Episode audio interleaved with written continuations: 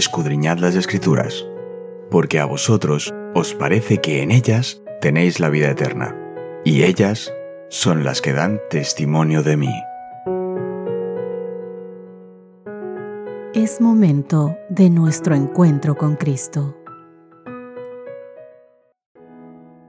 Muy buenos días, queridos amigos. Qué gusto saludarles un día más. Qué gusto que podamos encontrarnos nuevamente en este momento para abrir la palabra del Señor y juntos llenarnos de su amor, llenarnos de su palabra, llenarnos de su ley, llenarnos de todos los mensajes que Él quiere darnos, esos mensajes amorosos que quiere que se queden grabados en nuestro corazón, en nuestra mente, que sean los que tomen el timón de nuestras vidas para poder ir cada día más cerca de Él, más cerca de su trono de gracia, más cerca de la Canaán celestial, guiados por su brazo poderoso.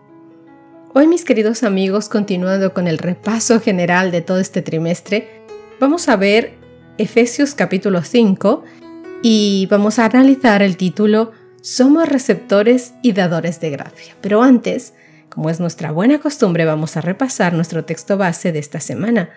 Efesios capítulo 2 versos 8 al 10.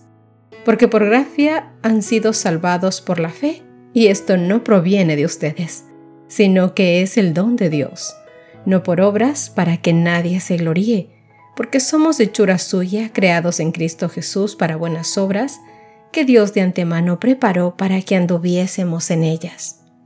Mis queridos amigos, vamos a leer mientras reflexionamos en Efesios capítulo 5 sobre lo que nos pide Pablo, que vivamos el Evangelio en nuestras relaciones con los demás.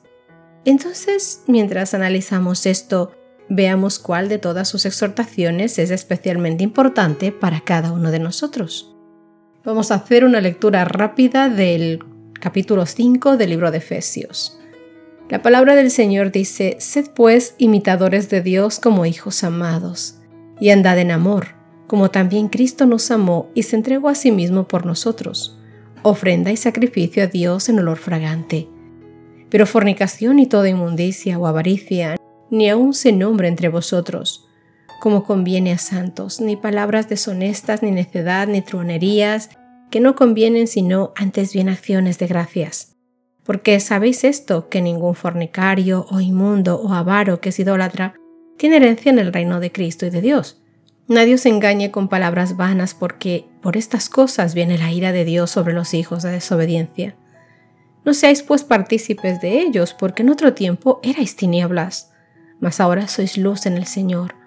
Andad como hijos de luz, porque el fruto del Espíritu es toda bondad, justicia y verdad, comprobando lo que es agradable al Señor. Y no participéis en las obras infructuosas de las tinieblas, sino más bien reprendedlas, porque vergonzoso es aún hablar de lo que ellos hacen en secreto. Mas todas las cosas, cuando son puestas en evidencia por la luz, son hechas manifiestas, porque la luz es lo que manifiesta todo. Por lo cual dice, despiértate tú que duermes, y levántate de los muertos, y te alumbrará Cristo. Mirad pues con diligencia cómo andéis, no como necios, sino como sabios, aprovechando bien el tiempo porque los días son malos. Por tanto, no seáis insensatos, sino entendidos de cuál sea la voluntad del Señor. No os embriaguéis con vino en lo cual hay disolución. Antes bien sed llenos del Espíritu, hablando entre vosotros con salmos, con himnos y cánticos espirituales, cantando y alabando al Señor en vuestros corazones, dando siempre gracias por todo al Dios y Padre en el nombre de nuestro Señor Jesucristo. Someteos unos a otros en el temor de Dios. Las casadas estén sujetas a sus propios maridos como al Señor, porque el marido es cabeza de la mujer, así como Cristo es cabeza de la iglesia, la cual es su cuerpo y Él es su Salvador. Así que, como la iglesia está sujeta a Cristo, así también las casadas lo estén a sus maridos en todo. Maridos, amad a vuestras mujeres, así como Cristo amó a la iglesia y se entregó a sí mismo por ella, para santificarla, habiéndola purificado en el lavamiento del agua por la palabra, a fin de presentársela a sí mismo una iglesia gloriosa que no tuviese mancha ni arruga ni cosa semejante, sino que fuese santa y sin mancha. Así también los maridos deben amar a sus mujeres como a sus mismos cuerpos. El que ama a su mujer, a sí mismo se ama, porque nadie aborreció jamás a su propia carne, sino que le sustenta y le cuida, como también Cristo a la iglesia, porque somos miembros de su cuerpo, de su carne y de sus huesos. Por esto dejará el hombre a su padre y a su madre y se unirá a su mujer, y los dos serán una sola carne. Grande es este misterio, mas yo digo esto con respecto de Cristo y de la iglesia. Por lo demás, cada uno de vosotros ame también a su mujer como a sí mismo, y la mujer respete a su marido. Queridos amigos, si comenzáis a leer Efesios capítulo 5 por el principio, es posible que te pierdas todo el poder de un tema importante.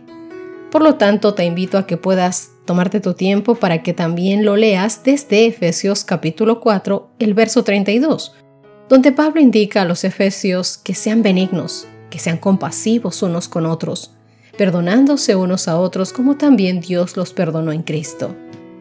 Como creyentes, queridos amigos, se nos llama a comportarnos con los demás, con todos los demás, según el perdón y la gracia de Dios hacia nosotros. ¿Te has puesto a pensar cuánto Dios te ha perdonado? Muchas veces no somos capaces de perdonar a mi hermano por algo pequeño que me hizo y que me indignó.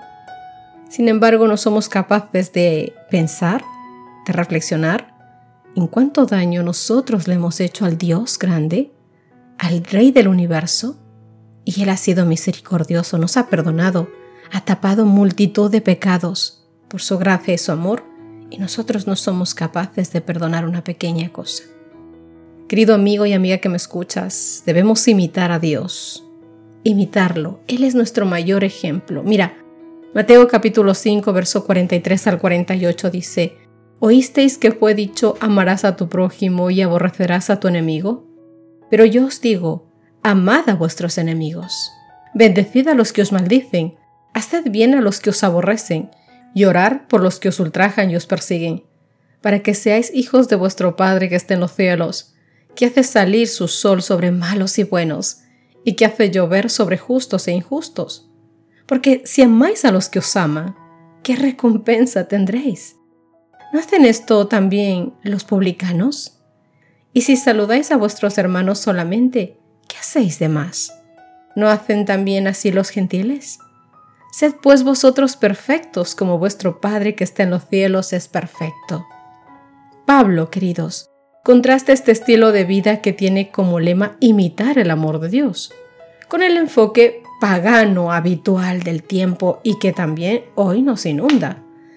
En lugar de valorar a los demás como hermanos y hermanas en la familia de Dios, con demasiada frecuencia los seres humanos utilizan a los demás para su propio placer carnal y luego se jactan de ello. Justamente es lo que dice en la lectura de Efesios capítulo 5 los versos 3 y 5. Él advierte que ese enfoque no tiene futuro en el nuevo mundo que Dios está ideando. Efesios 5 versos del 5 al 7. Al contrario, queridos, los creyentes deben alejarse de la oscuridad de su pasado y andar como hijos de luz, versos 8 y 10, imitando el amor del Padre.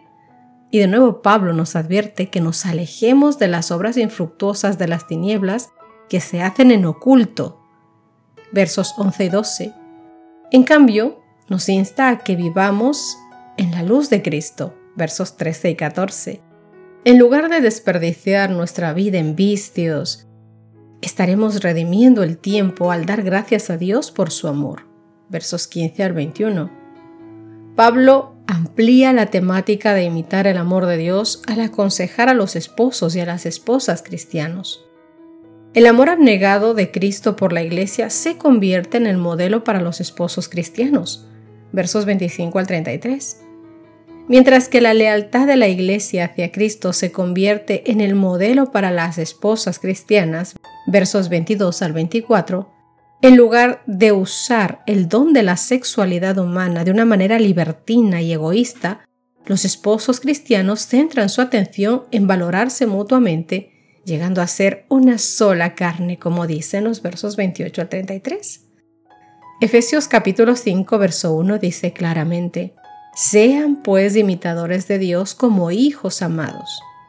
Por la gracia de Dios, hoy estamos llamados a vivir esa exhortación en tu relación con los demás. Dime, ¿Cómo nos ayuda Efesios capítulo 5, verso 2? Que nos dice que andemos en amor. A entender lo que Pablo quiere significar en Efesios capítulo 5, verso 1 acerca de ser imitadores de Dios. Queridos, no es la posición mundanal, ni el nacimiento, ni la nacionalidad, ni los privilegios religiosos los que prueban que somos miembros de la familia de Dios, aunque hayas nacido en el seno de una familia cristiana desde hace muchos años. Es el amor de un amor que abarca a toda la humanidad. Aún los pecadores cuyos corazones no están herméticamente cerrados al Espíritu de Dios responden a la bondad. Así como pueden responder al odio con el odio, también corresponderán al amor con el amor. Solamente el Espíritu de Dios devuelve el amor por el odio. El ser bondadoso con los ingratos y los malos, el hacer lo bueno sin esperar ninguna recompensa, es la insignia de la realeza del cielo, la señal segura mediante la cual los hijos del Altísimo revelan su elevada vocación. La conducta de los cristianos es como la de su Señor, no hay más.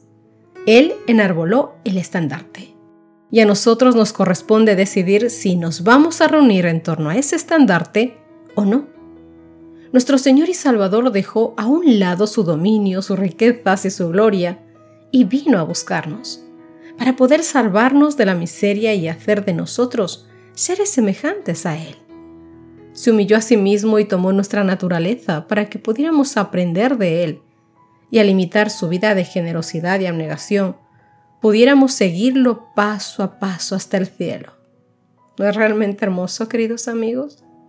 No podemos ser iguales al modelo, pero podemos parecernos a él y de acuerdo con nuestra capacidad, obrar de la misma manera. Recuerda, amarás al Señor tu Dios con todo tu corazón y con toda tu alma, y con todas tus fuerzas y con toda tu mente. Amarás a tu prójimo como a ti mismo. Y es que muchas veces solamente nos quedamos en la primera parte y nos olvidamos que al llenarnos del amor de Dios, no lo hacemos solo para beneficiarnos nosotros mismos, lo hacemos para tener que dar a los demás. Como te decía ayer, la relación con Dios exige una relación también horizontal con nuestro prójimo. Es una relación vertical con Cristo, con Dios, que nos llena de su amor, de su Santo Espíritu, para que podamos tener una relación horizontal hacia los demás, hacia nuestro prójimo y poder todo aquello de lo que Dios nos llena, entregar a los demás. Queridos amigos, no nos apartemos de la sencillez y de la fe y de la pureza del Evangelio. Muchos, muchos corren grave peligro, muchos corremos porque recuerda que aquel que esté firme, mire que no caiga. Debemos cambiar nuestro comportamiento y recordar cada instante que separados de la vid verdadera, nada podemos hacer. Nosotros tenemos que buscar a Dios para estar a sus pies, para llenarnos, para tener algo que dar, mis queridos amigos. ¿Qué os parece si nos reunimos en oración? Para rogarle primero perdón al Señor por haberle fallado, por no estar a la altura de lo que Él requiere de nosotros, y segundo, pedirle que su Santo Espíritu nos guíe. Ora conmigo. Querido Señor, oh papito, Perdona todas las cosas que hemos hecho y que te hayan causado dolor. Perdona por haber irrespetado el pacto porque pecadores somos. Mal hemos hecho, Señor.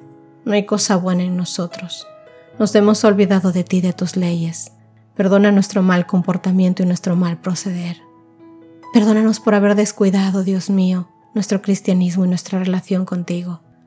Padre Santo, permite por favor que cada palabra del libro que hemos estudiado en este trimestre golpee con fuerza nuestras mentes, nuestros corazones, Dios mío, y nos cambie, pero que sea un cambio eterno, no un cambio momentáneo, un cambio para toda nuestra existencia, en esta tierra y en la futura.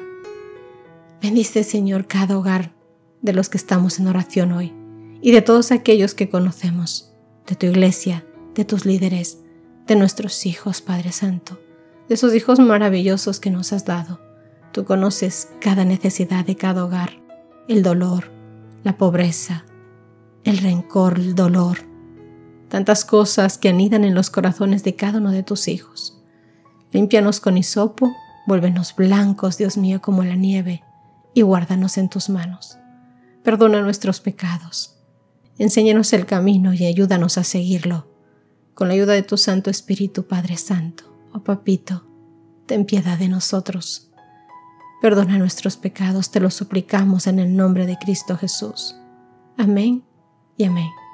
Que Dios te bendiga, mi querido amigo. Que Dios te guarde y te proteja. Nos encontramos mañana. Gracias por acompañarnos. Te recordamos que nos encontramos en redes sociales. Estamos en Facebook, Twitter e Instagram como Ministerio Evangelike. También puedes visitar nuestro sitio web www.evangelike.com.